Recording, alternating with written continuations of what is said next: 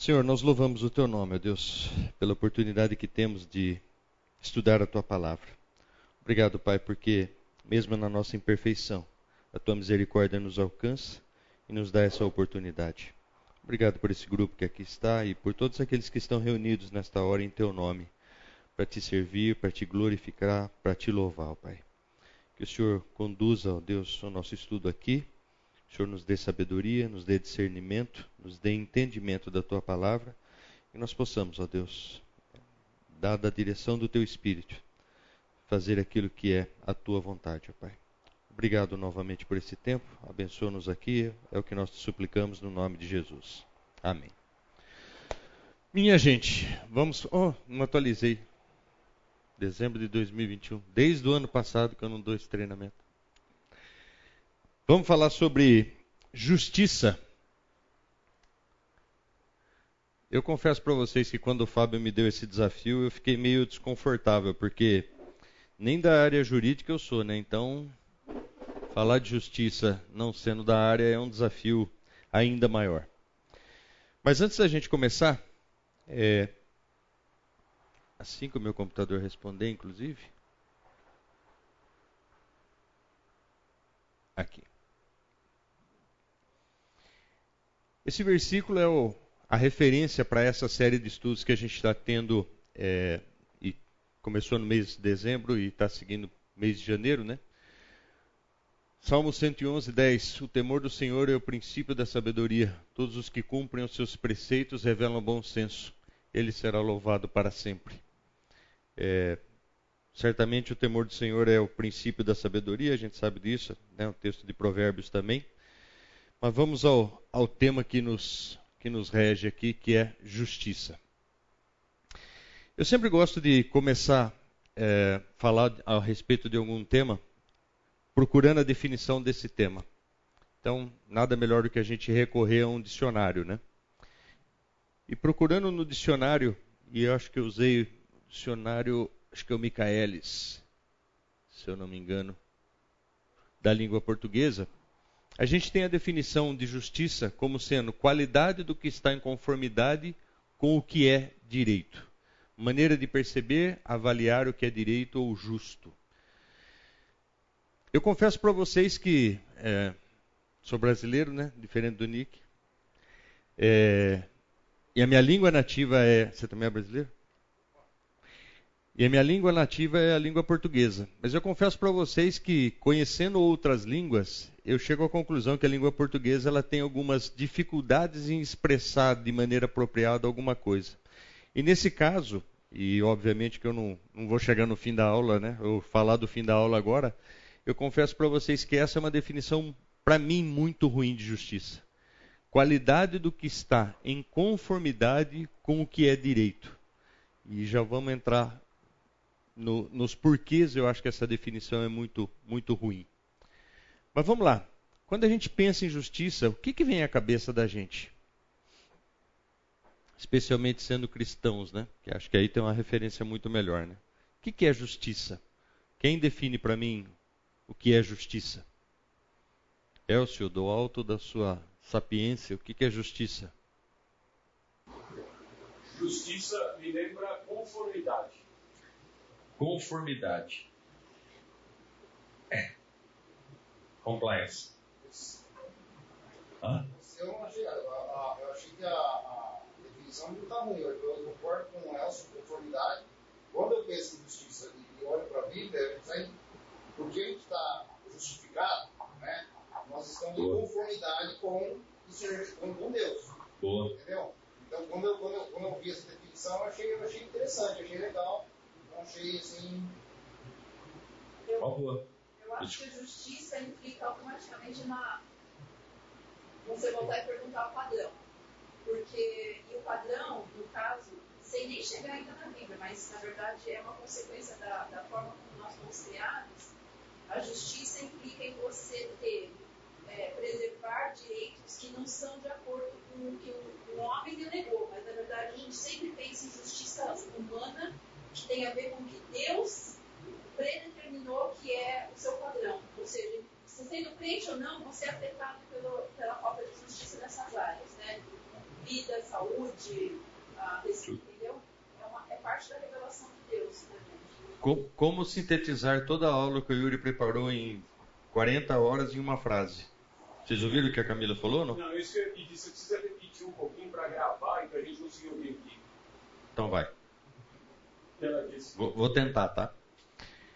O que a Camila disse é o seguinte, que o princípio de justiça, baseado no, inclusive no que o, o, o Nick falou, é você estar em conformidade com algum padrão que foi determinado, no nosso caso, de maneira imperfeita pelo ser humano, mas de maneira perfeita por Deus.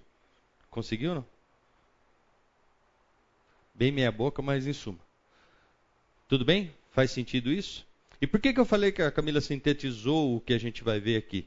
Justamente porque a ideia em se falar de justiça é olhar para padrões. Quando a gente fala de conformidade, beleza, conformidade com o quê? Aqui a definição fala com o que é direito. E aí pode surgir a pergunta, mas o que é direito? E veja, direito não está em letra maiúscula, então não é a área do direito, mas é direito de ser justo ou correto. Tudo bem? Bom, olhando um pouco para para a humanidade, né, ou seja, para as representações de justiça, ou seja, seres, né, ou seja, entidades que refletem o conceito de justiça, existiram várias representações. A primeira aqui é uma tal de Temis, a segunda é a Dice e a terceira é a Justitia, que é essa daqui. E vocês vão perceber que existem algumas diferenças entre elas. A primeira delas, ó, essa daqui não está vendada. Essa daqui está vendada, essa daqui está vendada. E essas representações, elas têm algumas, algumas características que são bem interessantes. Uma delas, ser vendada ou não vendada. Então, o pessoal que acreditava, e essa daqui é grega, essa daqui é grega, essa daqui é latina, tá? Só para a gente entender. E essa é uma representação alemã, é, e graças aos a, alemães, ela recebeu a venda. Por quê?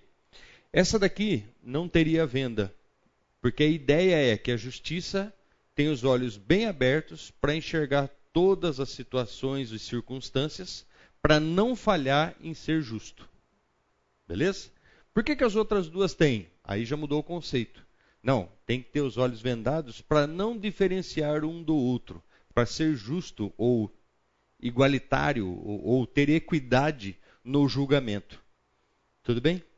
Então, notem que dentro do próprio conceito de justiça do ser humano, a gente já começa bem, né? Ou seja, cada um tem a sua interpretação. Não, essa daqui tem que enxergar tudo porque, né, se tiver alguma coisa ela tem que enxergar. Ah, não, não, não, não, mas não pode enxergar, porque se diferenciar, por exemplo, o pobre do rico, pode ser que ela seja né, condicionada a dar uma situação ou um parecer favorável para o rico.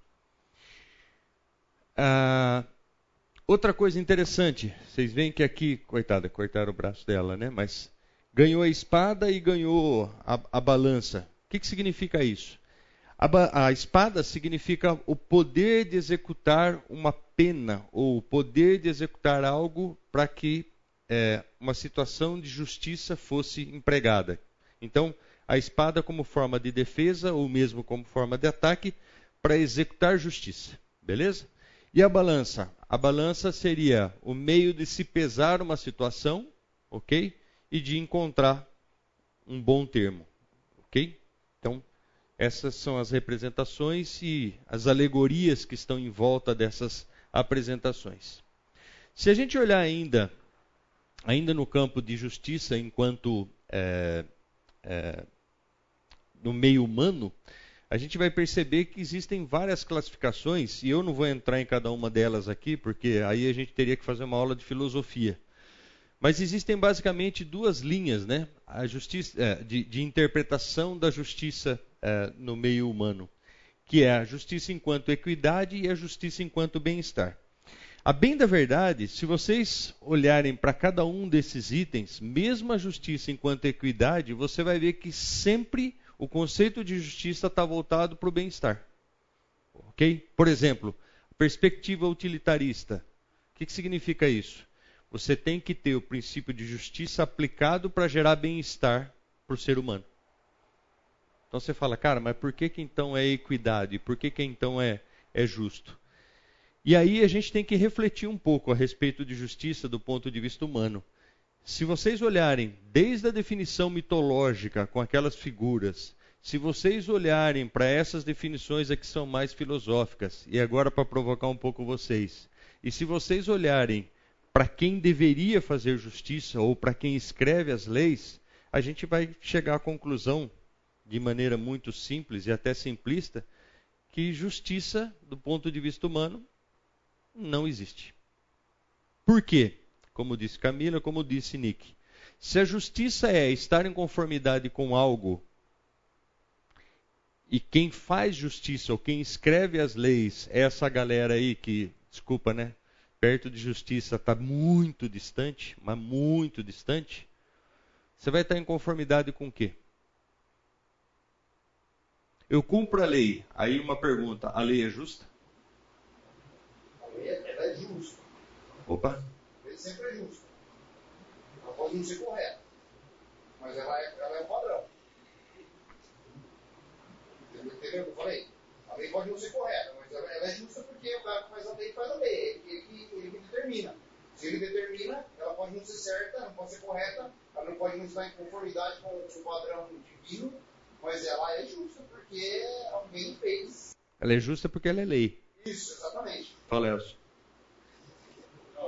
Eu, eu entendo de que as leis, elas têm que ser obedecidas, etc., mas elas determinam que a representação da sociedade no poder definiu. E não necessariamente é justa, porque nenhuma lei que eu conheço representa a integridade ah, e o agrado de todos. Ah, e entra, talvez você vai discutir aqui ou não, mas entra a ética, inclusive, nisso. Sim. Os grupos éticos, né? a ética dentro de um país que tem uma lei soberana, há comportamentos éticos diferentes. Sim. Então, a questão de lei e justiça é muito, como você mesmo disse, é muito difícil de ser definida e entendo que é muito difícil encontrar uma perfeita realmente. Sempre defende um interesse, mesmo que seja o interesse da nação, mas está defendendo um interesse. Aliás, o grande problema da lei é exatamente isso: né? você defender um interesse. Se a gente parar para pensar, ou oh, desculpa, desculpa. Se ela é justa ou não, né? Pensando da forma como ela foi escrita, muitas vezes eles deixam de colocar uma ou outra palavra para ter uma abrangência grande. E nessa abrangência, o cara muitas vezes coloca opinião pessoal, que vezes não Sim. deveria fazer, mas muitas vezes ele impõe opinião pessoal para poder resolver Não, não. Mas então, a imperfeição da lei talvez seja o primeiro dos problemas. Por quê? Eu não coloco um termo para que ela seja mais ampla, beleza? Mas aquilo se torna uma lacuna. E quem conhece minimamente, tem alguém que é advogado aqui ou não? Ou juiz, sei lá. Por isso que eu falei que é difícil para mim, porque os meus parcos conhecimentos jurídicos. Mas o que, que acontece hoje no Brasil em termos de lei? Vamos fazer uma comparação, né? A Constituição americana, ela tem quantas páginas? Quem sabe disso? Ou seja, tem uma página. A Constituição brasileira tem quantas páginas? 288, se eu não me engano. Aí você fala, cara, peraí, peraí. Como é que dois países com duas culturas, com. Como é que um pode ter uma página, o outro precisa ter tanto? Beleza? E qual é mais fácil? Qual é mais simples? Então, por aí você percebe que as leis são feitas de uma forma tão imperfeita e depois você precisa complementá-las ao longo do tempo, porque começam a surgir outras situações, e você cria todo um mecanismo gigantesco, dificílimo de entender, e que no fim do dia, me perdoem, eu, eu, eu vivi recentemente uma situação onde, à luz da lei, é, existia uma única solução. Aí, quando chega na frente do juiz, o que vale é a interpretação do juiz. Então, o advogado chega, mostra tudo para o juiz, provas, Beleza? E o juiz fala, cara, julgo procedente e acabou. Você fala, cara, mas peraí, que esforço absurdo. E, e, e, veja, eu li as peças, felizmente não é um tema comigo, é com uma empresa que, da qual eu presto serviços. E assim, você olhando né, o que o advogado colocou, o que ele redigiu, e depois olhando da outra parte, você fala, cara, desculpa, não tem como né, o juiz não julgar desse jeito aqui. E não é isso que acontece. Chega lá e o juiz fala, cara, julgo procedente o que o outro advogado falou. Desculpa. Hã? Eis o X da questão. Essa provocação de quem faz a lei ela serve também para quem julga. Ou seja, como é que um ser imperfeito que faz leis consegue julgar baseado na lei? Eu consigo fazer isso de maneira isenta, de maneira. É óbvio, eu não estou generalizando. Eu acho que existem bons juízes que verdadeiramente seguem aquilo que está escrito. Só que, desculpa, humanamente falando, é muito difícil você cumprir ipsis literis o que está escrito. Justamente porque, lembra que a irmã falou? Ou seja, eu não coloco uma palavra para ter uma amplitude maior na lei. Mas espera aí, o que, que isso vai me custar depois? Como é que eu vou interpretar isso? E no fim do dia, não sei quantos de vocês têm essas, ou já tiveram experiências com é, julgamento, por exemplo, questões trabalhistas no Brasil. Desculpa, o, o, funcionário pode ter sido o pior funcionário do universo, entendeu? A lei é tendenciosa para ele. Por quê? Porque existe uma cultura de resguardar o endereço do trabalhador. Você pode ter sido o melhor patrão do mundo. Se o cara entrar na justiça, desculpa, você vai ter que pagar alguma coisa no fim do dia. É, é, é, incrível você pensar a respeito disso e falar: peraí, como é que eu não tenho leis que protegem o que é direito né, seguindo o princípio da, da definição. E como é que eu não tenho leis que sejam de fácil interpretação para um juiz não ter que tomar uma decisão baseada, inclusive, na cosmovisão dele, na, na, na, compreensão dele do mundo? Na... Como é que você faz isso? Então, note que quando a gente fala de justiça do ponto de vista humano, olhando para essa definição aqui, cara, nós temos uma dificuldade gigantesca. Primeiro, eu tenho que estar conformidade. Legal, até aí tudo bem, concordo com o Nick. É fácil estar em conformidade, mas o que é direito? Se eu tenho pessoas imperfeitas escrevendo as leis e pessoas imperfeitas julgando baseado na lei, estamos na roça, não estamos? Tá. E como é que a gente corrige isso, né? Chegamos ao problema. Como é que a gente corrige isso? Se a definição humana nos leva a esse caminho, como é que a gente sai dele ou como é que a gente soluciona essa questão?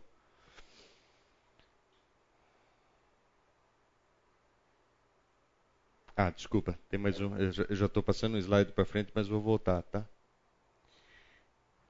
Nos últimos tempos, a gente tem visto uma. Ó. Isso é para dar indigestão hoje no almoço. Né? Quando a gente olha para o Supremo Tribunal Federal, é, é, nome bonito, né? Supremo. É, ou seja, não tem ninguém acima dos caras. E a gente olha para todos os casos que aconteceram no Brasil. E, gente, não estou entrando na questão política, tá? Beleza? Não vamos entrar na questão política. Estou falando de julgamento baseado em lei. Quando a gente olha para o que esses caras têm feito, desculpa, a, a minha impressão é que assim, não há justiça não há justiça. Beleza? Não há justiça. Né? A, gente tá, a gente tem uma, uma, uma situação política no Brasil, desculpa, lamentável, lamentável, né? ou seja, em boa parte por quê? Porque esse povo aqui julga de um jeito que ninguém entende. A sociedade não entende, os advogados não entendem, os juízes não ninguém entende. O que, que significa isso? Significa que a base daquilo que a gente acha que é política, que é justiça, simplesmente não existe. E olha que interessante, Salmo 58, 1 e 2 fala a respeito de, né, dos juízes. Falais verdadeiramente justiça, ó juízes?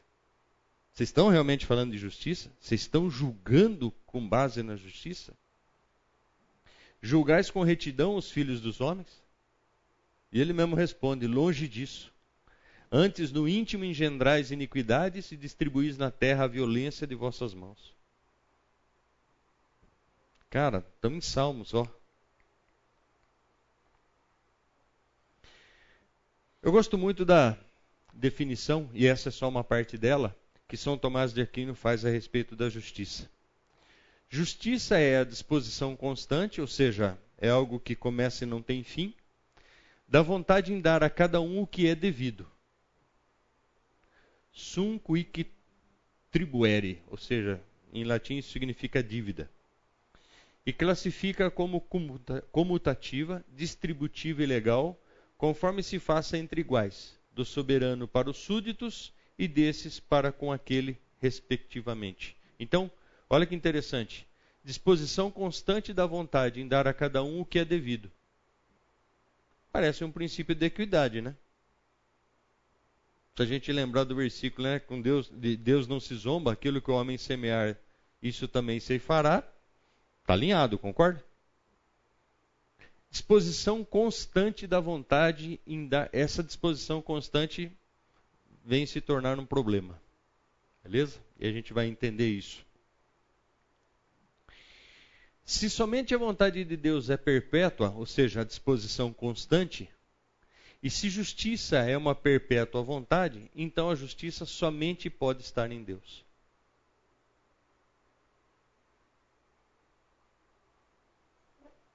O que, significa isso na prática? Não tem justiça humana. Beleza? O que existe é, como o Nick disse no começo, conformidade. Mas justiça só de Deus. E não é difícil a gente perceber isso hoje, né? A tua circunstância do país, vendo o que está acontecendo, vendo aquelas figuras ilustres ali, a forma como elas têm procedido, olhando para a nossa, nossa justiça, né? ou seja, Código Civil, própria Constituição. Cara, por que, que isso tem que ser tão complexo? Por que, que isso tem que ser tão complicado? Eu me lembro da, da época em que a Bíblia era um livro limitado ao clérigo, né? ou seja, só os povão não tinha acesso à Bíblia. Por que, que isso acontecia? Por que, que vocês acham que isso acontecia? Ah, não, porque o povo era burro. Não, não é isso. Por quê? Porque eu leio, eu interpreto e passo para o povo a interpretação do jeito que eu quero. Isso é uma forma de manipular. Então, por que, que, por que, que as leis são complexas? Por que nem todos aqui leem uma lei e falam, bom, eu sei como proceder nesse caso? Você pode até ler a lei e achar que você sabe como funciona. Só que depois tem o artigo não sei o quê, parágrafo não sei o quê, aí tem substituição pelo parágrafo tal, da lei tal. Aí quando você lê, não sei se vocês já tiveram essa curiosidade, e eu sugiro que vocês façam isso. Procura uma. Existe um, uma lei que foi sancionada depois de petrolão, mensalão, toda aquela história, que chama Programa de Integridade. Dá uma procurada, existe uma lei, se eu não me engano, é 4.830 de 2015. É, e é interessante porque é uma lei que teoricamente fala de padrões de integridade para as empresas que fornecem produtos e serviços para qualquer órgão governamental. Então a ideia é boa, certo? Como é que a gente combate a corrupção? Vamos fazer uma lei. Esses caras têm que se enquadrar nessa lei para poder fornecer produtos e serviços para o governo. Legal? Conceito bacana. Quando você vai ler a lei, você vai perceber uma primeira dificuldade. Essa lei cita várias outras leis. Ok? Ô Yuri, mas é assim mesmo, né? Porque é complexo. Então uma puxa a outra, que puxa a outra, que puxa a outra, e vai chegar no momento. Só que assim, você lê, aí tem versão, aí puxa outra. Aí vai para outra, vai para outra. E no terceiro salto, você vai chegar à conclusão de que, cara, isso não é para mim, eu não consigo entender isso aqui. O cara precisa ser da área jurídica mesmo para entender como é que funciona. E o segundo problema, você vai conversar com alguém da área jurídica, se você conversar com três advogados, os três têm é, é, opiniões distintas sobre o mesmo tema. Estou falando isso para vocês porque é um exemplo, mas eu vivi isso recentemente. Uma empresa tem que se enquadrar no programa de integridade e você vai ver, e ninguém tem um conceito fechado para falar, ó, tem que ser assim, tem que fazer isso dessa forma. Não, simplesmente não tem. Por quê? Porque é de uma complexidade absurda. O que você tem muito claro é o seguinte: se você, se você não cumprir com o que a gente está mandando, a multa é de tanto. Aí tá fácil. Aí é, aí é bem, bem simples. Bom, mas voltando aqui. Então a justiça somente pode estar em Deus. Certo? Que São Tomás de Aquino está falando é exatamente a conclusão que a gente chega aqui. Não tem justiça do ponto de vista humano.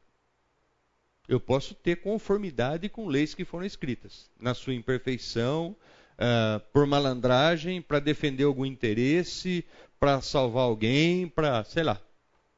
Entendeu? Mas justiça. E aí a gente volta lá no começo, né? Ou seja, vamos recomeçar a discussão. Vamos falar sobre justiça de verdade. E aí a gente tem que lançar mão a respeito de alguns versículos. Alguns domingos atrás, dentro da série de Lucas, o Fernando falou a respeito desse, desse versículo aqui. O Yuri está em Mateus, não, mas também está em Lucas, tá? Não julgueis para que não sejam julgados. Pois com o critério que julgardes, sereis julgados. E com a medida que tiverdes medido, vos medirão também. Isso ganha outra conotação quando a gente passa a pensar o seguinte: nós também somos seres humanos, como aqueles caras que estão lá no Congresso fazendo lei, certo? Nós também somos imperfeitos. E apesar de sermos justificados, né, nós continuamos imperfeitos. Então, se a gente julgar pela nossa medida ou pelo nosso critério, a gente está julgando com critério imperfeito. Tem duas ilustrações, e eu achei que a minha esposa não fosse estar aqui hoje, que aí eu falaria com mais brincadeira. Aí dá para falar mal dela. Né? É, existem dois trechos da Bíblia que são extremamente desafiadores quando a gente pensa em justiça. Ok? O primeiro deles talvez seja esse. E que espero que com aquilo que a gente discutiu aqui, a gente tenha lançado alguma luz a respeito disso. Ou seja, o alerta aqui é o seguinte: você não tem critério para julgar ninguém. Então, cuidado. Que se eu usar em você a mesma medida que você usa no outro, você vai ter problemas.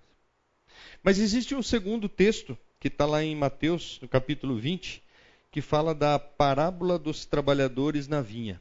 Quem lembra disso? Basicamente o que acontece ali? Qual é o pano de fundo que você tem nessa, nessa, nesse texto?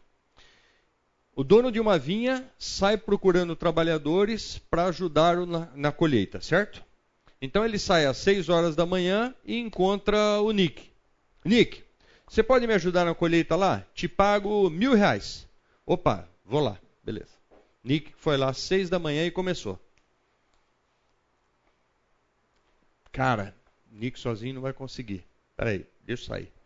Às nove da manhã ele sai e encontra o Elcio. Elcio, mil reais pra você me ajudar lá na vinha. Vamos lá? Vamos lá.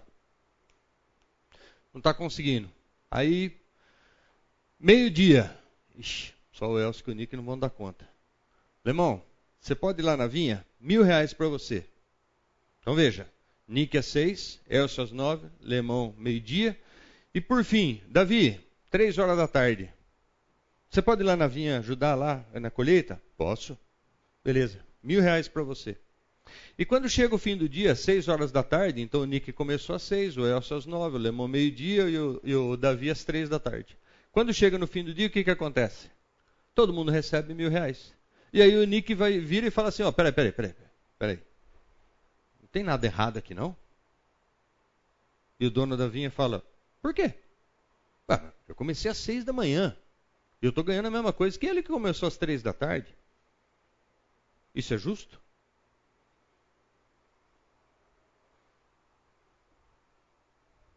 Não é interessante isso? E o que, que a gente vê lá no fim do texto? Qual é a resposta?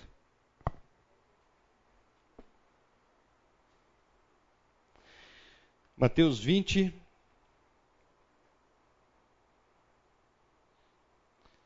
é, versículo 15. Obrigado. O quê? Direto na resposta. É. Versículo 15. O dono da vinha respondendo, né, quando foi questionado, né? Porventura não me é lícito fazer o que quero do que é meu? Ou são maus os teus olhos porque eu sou bom? Assim os últimos serão os primeiros e os primeiros serão últimos, porque muitos são chamados, mas poucos, poucos escolhidos. Ok, a resposta pode não ter muito a ver com justiça, mas o que ele está dizendo é o seguinte: eu julgo, eu faço do jeito que eu quero. Esse é meu padrão. Não é desafiador a gente pensar a respeito de justiça vendo um texto como esse, ou como esse? E aí, para ajudar a gente, selecionei alguns outros textos. Em Salmos, a palavra utilizada como justiça é um termo que vem do hebraico que significa. Perdão. É um termo chamado tzedek. T-S-E-H, dek. E em todo o livro de Salmos, as referências à justiça significam retidão, ser reto, ser correto. Então, justiça e direito são o fundamento do teu trono, graça e verdade te precedem. Os céus anunciam a sua justiça, porque é o próprio Deus que julga. Os céus anunciam a sua justiça e todos os povos veem sua glória. Então, notem, os termos utilizados aqui, e lembrando, né, lá no começo falei que a língua portuguesa não nos ajuda muito, é retidão. Esse é o termo utilizado aqui. Existem outros textos. Deus é justo juiz, Deus que sente indignação todos os dias. Aqui, isso é uma variação de Sidek, que é Tsideká, Tzadek, desculpa, Tzedekah não, Tzadek, que fala a respeito de justo. Então, a tradução aqui é mais, mais feliz. Deus é justo juiz, Deus que sente indignação todos os dias. Mas, ó Senhor dos exércitos, justo juiz, que provas o mais íntimo do coração, veja eu a tua vingança sobre eles, pois a ti. Ah, não, que já é Jeremias. Pois a ti revelei a minha causa. Ainda. A tua justiça é justiça eterna, e a tua lei é a própria verdade. Ó, aqui tem uma deixa espetacular, né? Lei e verdade. Ou seja, a perfeição da justiça de Deus. E o termo aqui é CDAOK. O Senhor faz justiça e julga todos os oprimidos, porque o Senhor é justo. Ele ama a justiça, os retos lhe contemplarão a face. E aqui a deixa, né? Justiça enquanto retidão.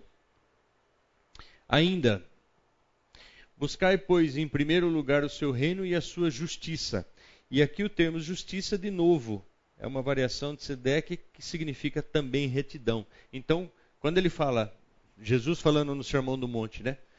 Buscai, pois, em primeiro lugar o seu reino e a retidão que é padrão do reino, ou seja, que é característica do reino, e todas essas coisas vos serão acrescentadas, ou todas as demais, demais coisas.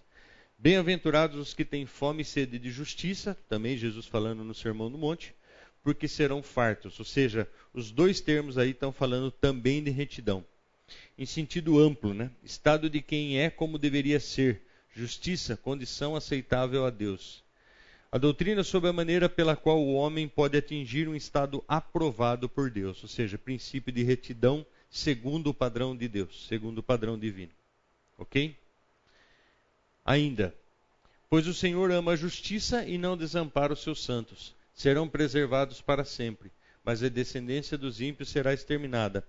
Aqui, essa, essa palavra, ela é mishpamish. Opa, desculpa. E ela está falando a respeito de julgamento. É uma palavra que a gente vai ver que ela se repete lá em Apocalipse, quando a, a palavra fala que Deus ama o juízo. Ou seja, Deus ama a execução da justiça a execução do juízo. Só antecipei o slide, né? Falei antes.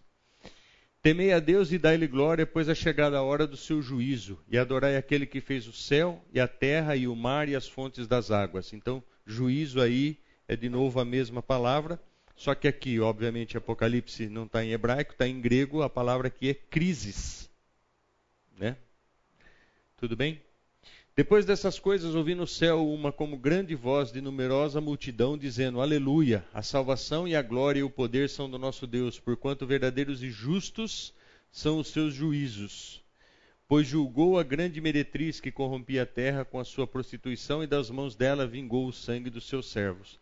Aqui ele falando, de novo, a mesma palavra, ou seja, crises, mas no sentido, no sentido de julgamento, condenação, uma separação. Bom, mas afinal, o que é justiça? Como é que a gente pode falar, ou o que a gente pode falar a respeito de justiça, olhando o que? Do ponto de vista humano, total imperfeição. Ok? Desde quando se faz as leis até quando se julga a partir das leis. Lembrando, né? De novo, a deixa que o, que o Nick deu. A conformidade. Né, cumprir as leis. As leis não são justas porque são feitas por homens injustos e imperfeitos. Elas, em geral, defendem alguma causa, mesmo que pareça nobre, né? Não, vamos fazer uma lei. Eu brinco sempre com o Código Nacional de Trânsito, né? É, eu acho que a gente pode andar numa rodovia 150. O Lemão acha que a gente tem que andar 80. O Elcio acha que a gente tem que andar 110. Por isso que você faz um código de trânsito. Porque você vai dar um padrão que tem que ser respeitado por todo mundo. Ok?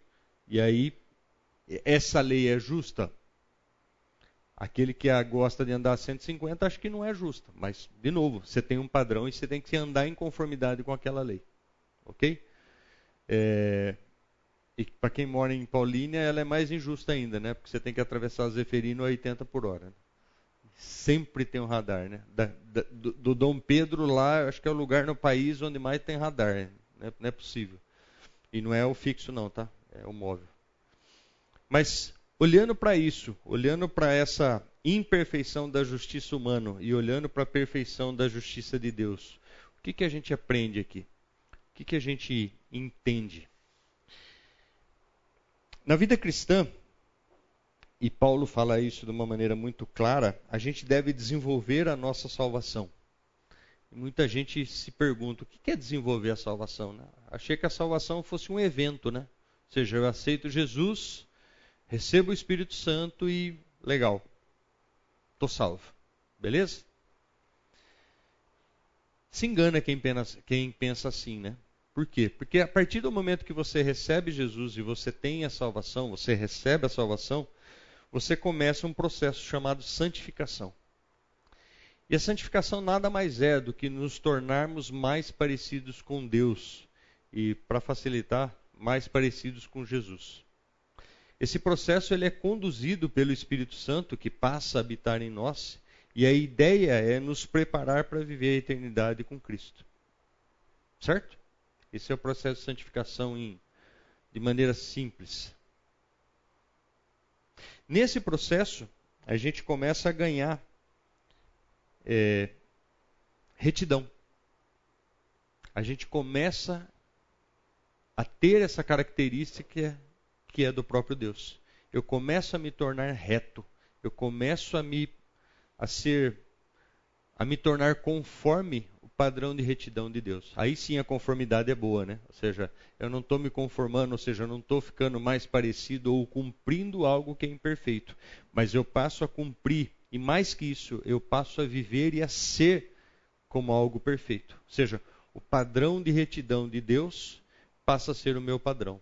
Eu começo e, e, e, é, e é, engraçado, né? Porque é, quando a gente olha para a Bíblia e a gente vai ver o conceito de obediência, o conceito de obediência ele está ligado ao amor, né? Vamos lembrar lá de Saul. O que, que Samuel falou para Saul quando ele voltou da guerra lá? Que ele exterminou todo mundo, só trouxe os reis, mas trouxe um gadinho, trouxe umas ovelhinhas. O que, que, que, que Samuel falou para ele? Saul, estou escutando aqui mugir nos, nos boizinhos. O que, que é isso, cara? Não, sabe o que, que é? Cheguei lá, cara, e tinha um. Né? E aí pensei, vou trazer uns boizinhos para sacrificar ao Senhor, como. E o que, que, que, que Samuel fala para ele? Foi isso que Deus mandou você fazer? Deus não quer sacrifício, Deus quer obediência. Certo? O que, que isso tem a ver com justiça? tem a ver que a obediência, segundo a palavra de Deus, não é obediência por temor, mas obediência por amor. Eu obedeço porque eu amo. Eu obedeço porque eu quero alegrar aquele que é meu Pai, aquele que é meu Senhor. Certo? E quando eu obedeço, eu acabo me tornando mais parecido com Ele. O obedecer é estar conforme o padrão dele. O obedecer é seguir o princípio de retidão que só Ele tem. Então, note: toda vez que eu estou obedecendo a Deus, eu estou me tornando mais parecido com Ele. Estou agradando a Deus e, portanto, eu tenho sido transformado por Ele para me tornar a imagem e semelhança de Cristo. Bom, a justiça de Deus não poderia ser aplacada sem um sacrifício, certo?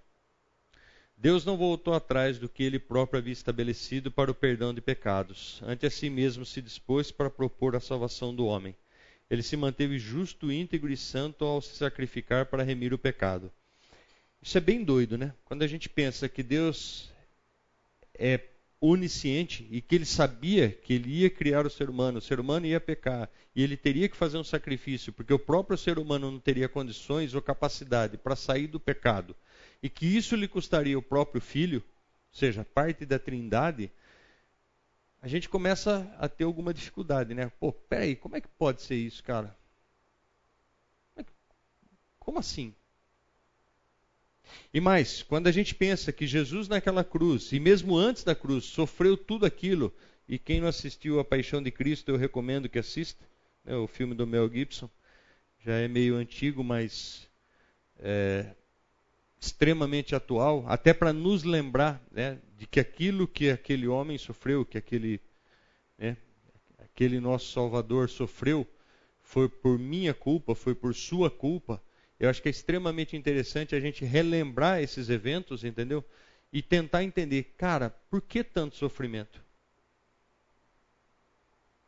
Para aplacar o juízo que estava sobre nós. Ou seja, Deus poderia ter aliviado o sofrimento de Jesus? É óbvio. Deus poderia ter suavizado? Né? É óbvio que ele poderia. Ele tem poder para isso.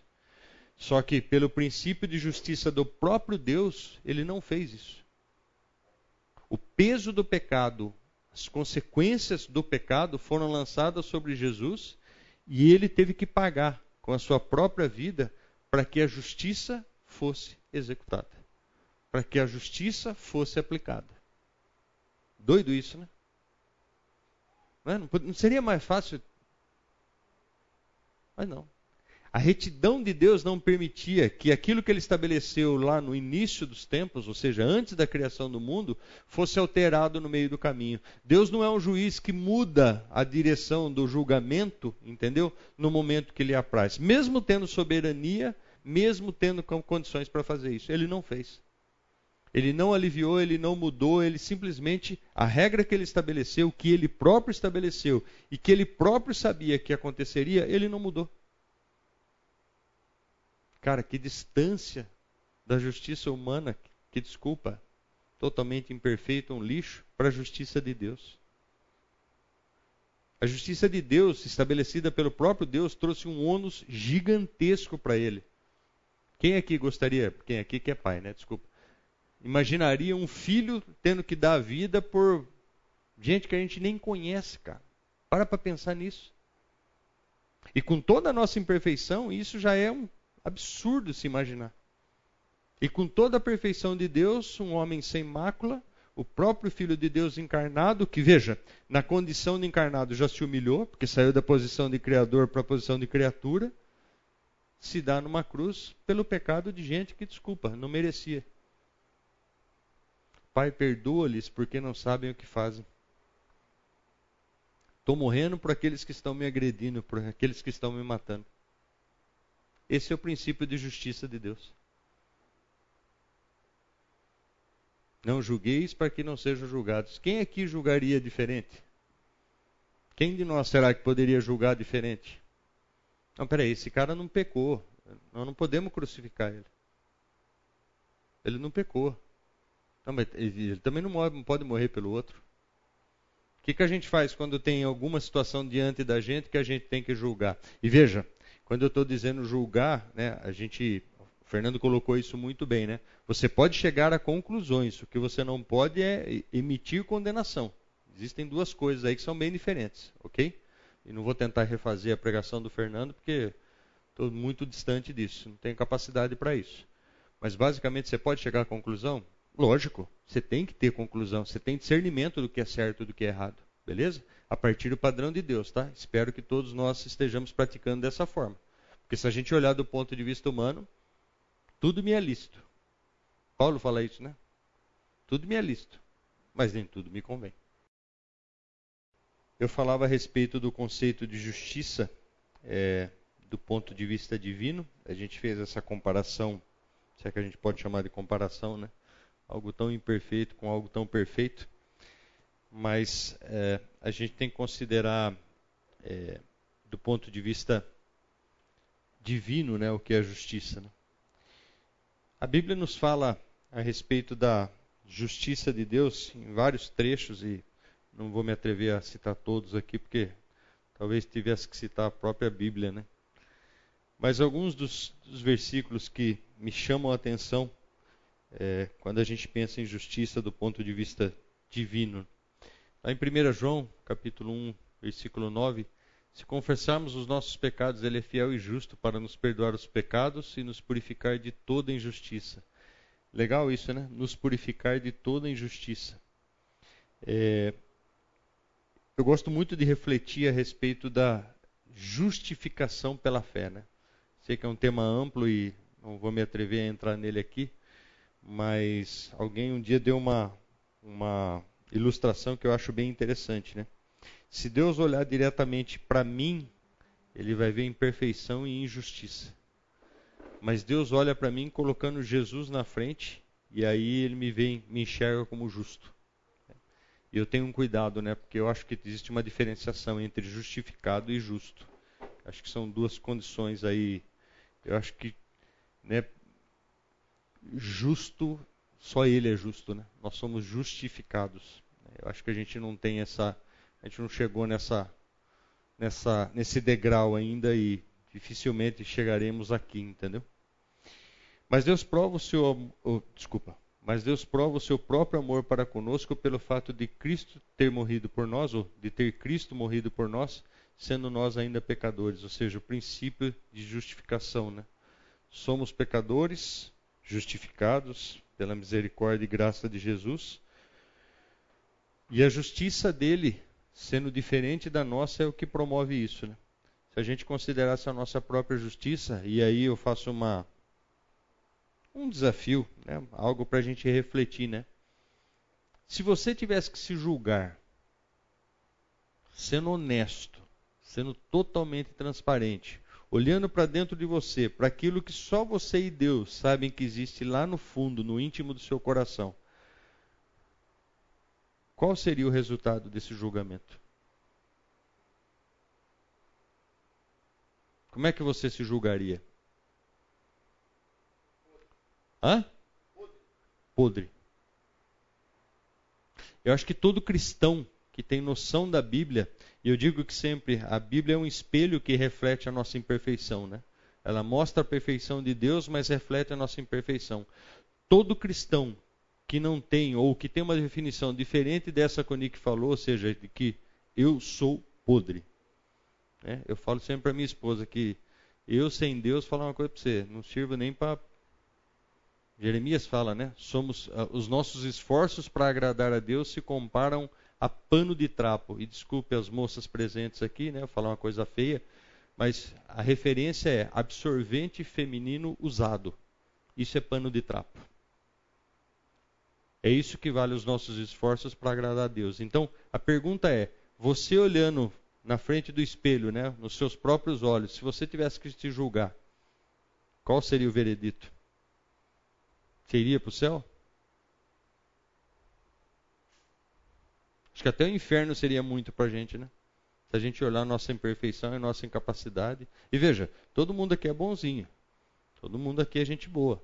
Todo mundo aqui é cristão, né? Aceitou Jesus tal. Mas a gente sabe o que vai dentro do coração da gente. A gente sabe o quanto a gente é imperfeito. E é por isso que eu digo sempre: A gente tem que ser muito, mas muito grato a Deus pela misericórdia dele, porque, de novo, nós somos muito. Desculpa, corrigir. Eu sou muito ruim, mas muito, muito, muito. Às vezes eu mesmo duvido de Deus no sentido de que, cara, como é que Deus pode me amar, cara? Como é que Deus pode amar um ser tão imperfeito assim, tão tão limitado, cara, tão ruim, velho? Não é? Eu digo que pelo fato da gente ser cristão e ter aceitado Jesus e de passar por uma transformação, estar no processo de santificação, a gente tem os nossos hábitos transformados. Mas desculpe, tomara que seja só comigo que acontece isso. Quando você vê uma coisa errada, o sangue dá aquela subida. A vontade que você tem ali não é uma vontade bonita, não é uma vontade cristã. É, a gente até brinca, né? Que Deus me dê paciência, porque se Ele me der força, eu mato esse infeliz. Não é? Voltando a Mateus 7, né? Não julgueis. Tenta julgar você mesmo. Faz esse exercício aí. Não precisa fazer agora, não. Faz em casa lá. Olha para a sua vida e fala: você, Vou dar um veredito justo. Aliás, faz um exercício melhor. Vou dar um, o veredito segundo o plano humano e vou dar o veredito segundo o plano divino para ver o que, que sai.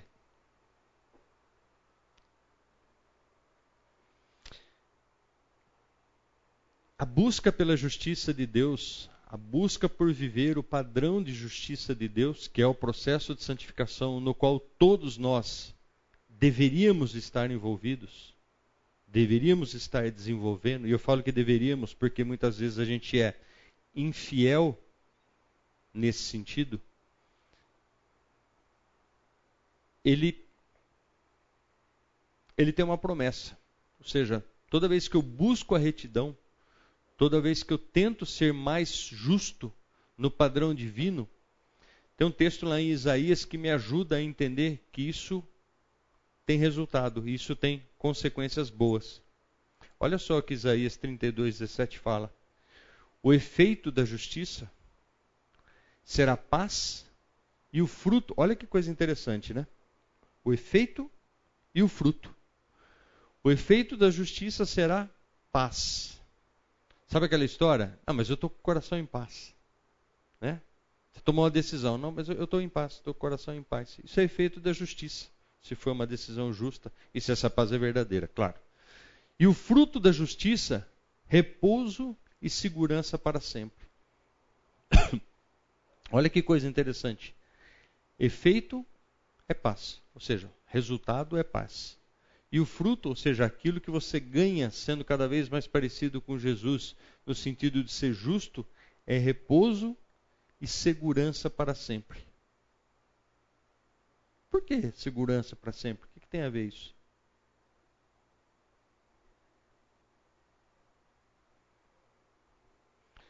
Fui jovem e já sou velho, mas jamais vi um justo mendigar o pão, é isso?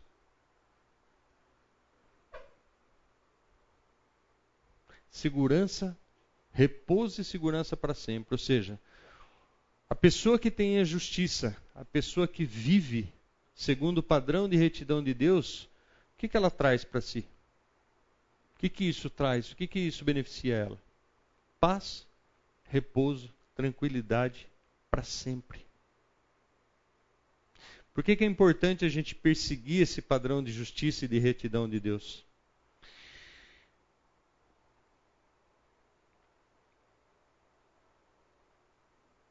A palavra que está sendo utilizada aqui por justiça é a mesma que está sendo utilizada lá em Salmo, lá, aqueles versículos que a gente viu. Ou seja, a palavra que diz retidão. O, versículo fala de paz como efeito e repouso e segurança para sempre como frutos da retidão. A ideia aqui é o seguinte: se você tem o padrão de retidão de Deus, você desfruta de paz e de segurança para sempre. Ou seja, é como se você estivesse blindado. Estou agindo com retidão. Estou agindo em conformidade com as leis? Estou agindo com retidão. Eu digo sempre que se nós amássemos o nosso próximo de verdade, né, como a Bíblia nos ensina, nós não precisaríamos de lei. Vocês concordam ou não com essa afirmação?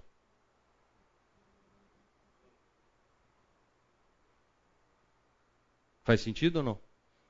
Eu amo o meu próximo. Eu penso primeiro no meu próximo para depois pensar em mim. Se eu não tivesse esse egoísmo, eu precisaria de leis? Não. Por quê? Porque eu não ia agredir ninguém, porque eu não ia fazer nada contra ninguém. Eu ia pensar primeiro no outro, ao invés de pensar primeiro em mim. Não há necessidade de lei. Por que, que Deus estabelece as leis no Velho Testamento?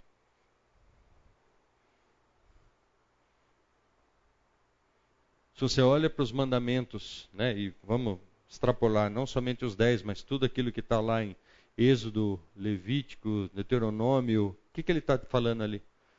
Regras de boa convivência entre seres humanos, entre seres imperfeitos. Beleza?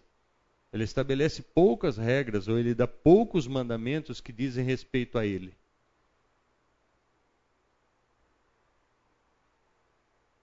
Regra para ele é amar a Deus sobre todas as coisas. E depois já segue, amar o próximo como a ti mesmo. Se a gente seguisse só esse mandamento, desculpa, todas as outras leis não fazem sentido. Por quê? É, baseado no amor, eu não faço mal para ninguém. Eu não vou tentar levar vantagem sobre ninguém. Agora, como isso não acontece, eu tenho que criar toda uma série de leis para convívio entre seres humanos. De novo, né? Deus estabelecendo um, um processo para tentar minimamente fazer com que nós nos suportássemos e vivêssemos em comunidade. Com algumas coisas que aos nossos olhos hoje até parecem extremas, né? Olho por olho, dente por dente. A gente sabe que aquilo é necessário, a gente sabe que, infelizmente, hoje, talvez mais do que nunca, essas leis são necessárias. Mas tudo isso foi suplantado por, por um, um novo mandamento: ame o próximo. Jesus vem e fala: Cara, legal, beleza? Você quer seguir a lei? Ipsis literis? Se você tropeçar num item da lei, tchau, amiguinho. Mas tem uma lei mais perfeita, que é a lei do, do amor.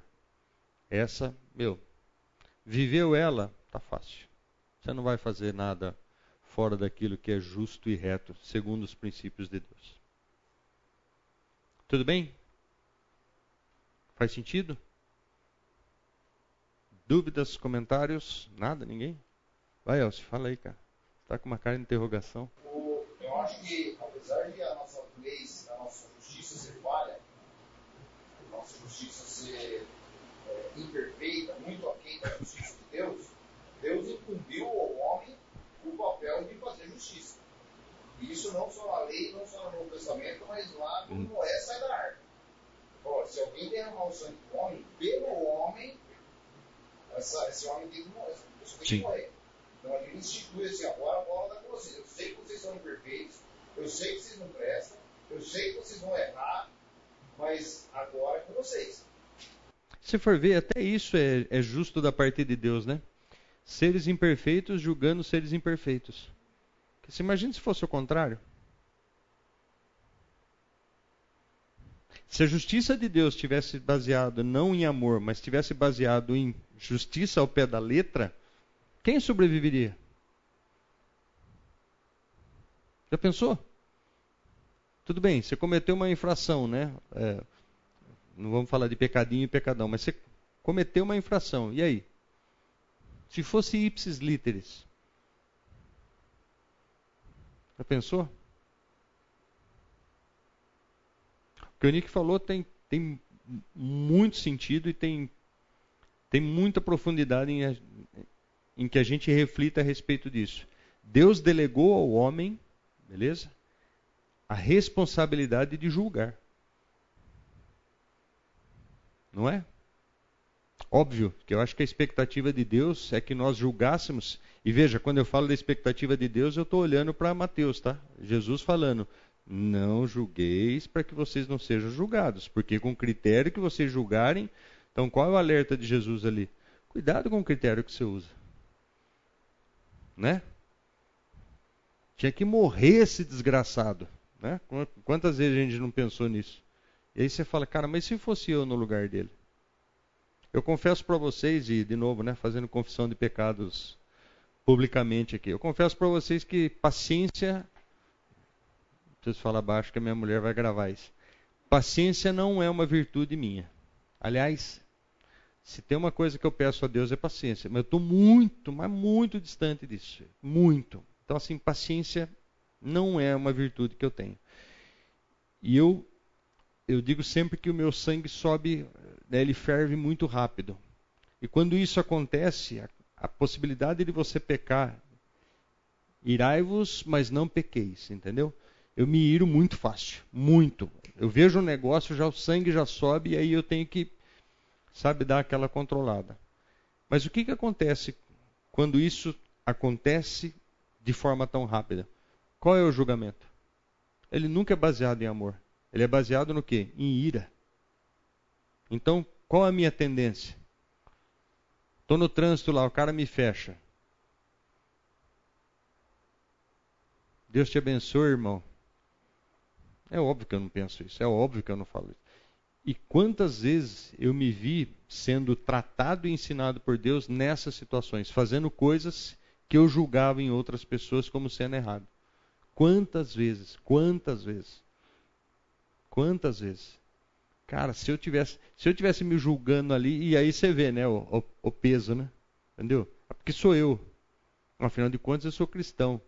E às vezes o Espírito Santo fala para mim: Será que o outro cara não era cristão também, que nem você? Desculpa, fala aí. O versículo que você separou aí, né? Eu gosto de entender, e a palavra justiça aparece em duas vezes. E, se a gente notar, até o contexto que isso, que Isaías colocou isso, a gente nota o efeito e o fruto.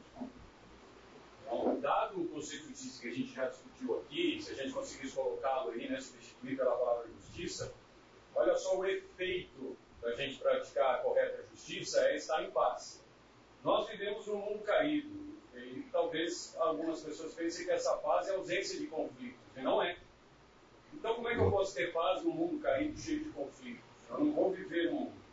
Não, eu tenho paz com quem tem a justiça perfeita. Eu tenho paz com Deus. Boa. Eu deixo de ter Deus contra mim. E aí, qual é o fruto disso? Do que que eu gozo. Ah, eu posso repousar e ter segurança e etc. para sempre.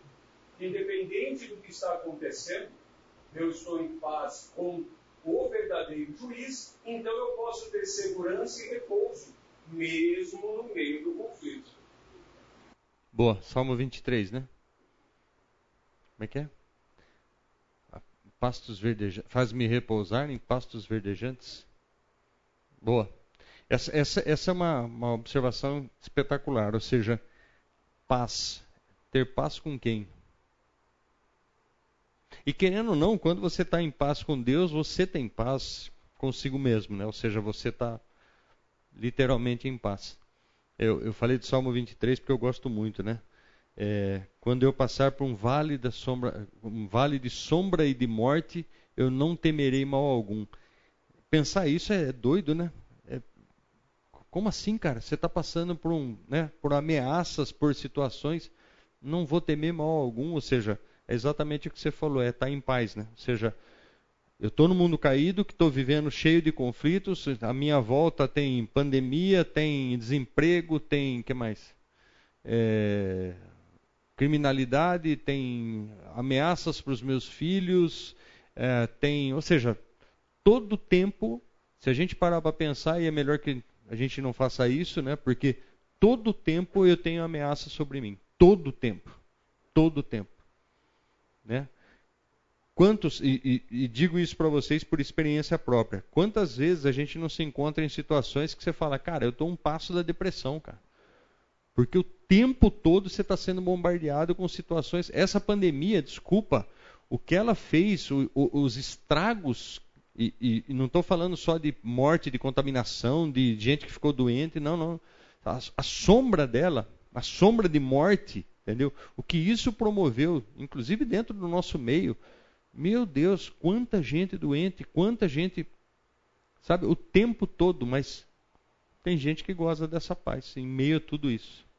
Tem gente que consegue Não vou falar levar numa boa, porque é difícil, né? Impossível a gente falar, todo mundo aqui, ah, não, passei, passei batido na pandemia, passei tranquilo. Entendeu? Difícil, muito difícil. Por quê? Porque o tempo todo a gente está sob ameaça, mas como ter paz? Uma das formas é, de novo, imitando a retidão, imitando os padrões de Deus de justiça. Né? Ou seja, cumprindo e tentando né, é, tomar as nossas decisões baseados naquilo que a palavra nos ensina. Lembrando, nós temos que julgar, né? ou seja, no sentido de tirar conclusões a respeito de coisas, e mesmo como o Nick falou, ou seja, estamos incumbidos, inclusive. Por vezes a gente tem que, enquanto pais, cara, a gente tem que julgar o, o, o comportamento dos nossos filhos. E como é difícil isso, né? Como é difícil isso. Às vezes eu me pego assim, eu, eu, eu sou extremamente duro com a, com a, minha filha, né? Eu sei disso. Nossa, eu tô perdido a hora que sair daqui. Minha mulher tá gravando tudo, cara. E eu acho que, eu acho, sabe, eu estava falando para o Elcio antes de começar, que a, a, geração dos nossos filhos, eles, eles não estão vivendo nenhum milésimo das dificuldades que a nossa geração passou. E isso por si só é um problema, entendeu? É, e a gente tenta mostrar, a gente tenta ensinar, a gente exige né, que existam padrões baseados na palavra, inclusive, de retidão, disso, daquilo tal. É, infelizmente, eu acho que a gente não, não, pelo menos eu posso falar que a gente não tem sofrido é, esse tipo de desvio. Mas o tempo todo a gente tem que julgar em cima das ações e das, de, das decisões deles. E como isso é difícil, cara. Justamente porque a gente reconhece a nossa imperfeição, né? Então, peraí, eu julgo baseado no quê, cara? Como é que eu tomo uma decisão em cima de um comportamento? Uma vez eu estava com uma situação com a Beatriz e, cara, eu fiquei, de novo, né? Já contei para vocês que a paciência não é uma virtude e que eu, eu, eu fico irritado assim. Pronto. E pela graça e misericórdia de Deus, eu reconheço isso. Na hora, sabe, eu ia. Eu, cara, não sei nem o que eu ia fazer. Acho que eu ia dar uns tapas nela. Depois de, depois de mocinha, acho que eu ia dar uns, umas, umas palmadas mesmo, entendeu? E a hora que eu fui procurar ela, cara, claro para mim, o Espírito Santo falou assim para mim: Eu te julgo com graça. Acho que eu estava no meio do corredor indo pro quarto dela, cara. Aquilo foi uma pancada que, tipo assim, eu fiquei com vergonha de me dirigir a ela, pra vocês terem uma ideia. Porque, de novo, eu fui com ira. Eu fui com o meu julgamento, com a minha justiça. Né? Pô, essa menina vai tomar um. Sabe, atravessando o corredor, veio assim: Eu te julgo com graça. Desisti no meio, voltei. Ela sabia que ela tinha feito, né, que ela tinha pisado fora da, da linha. E ela veio falar comigo e a única coisa que eu consegui falar foi: Filha, está tudo bem. Está tudo bem. E ela olhou com aquela cara, tipo assim: esse não é o comportamento do papai. Né? Eu deveria estar tá tomando umas palmadas se fosse né, uma, uma situação normal. E ela me perguntou. Ela falou: Papai, está tudo bem? Né? Conhece, né? Sabe, né? E eu falei: Filha, Deus me trata com graça. Deus me perdoa quando eu peco.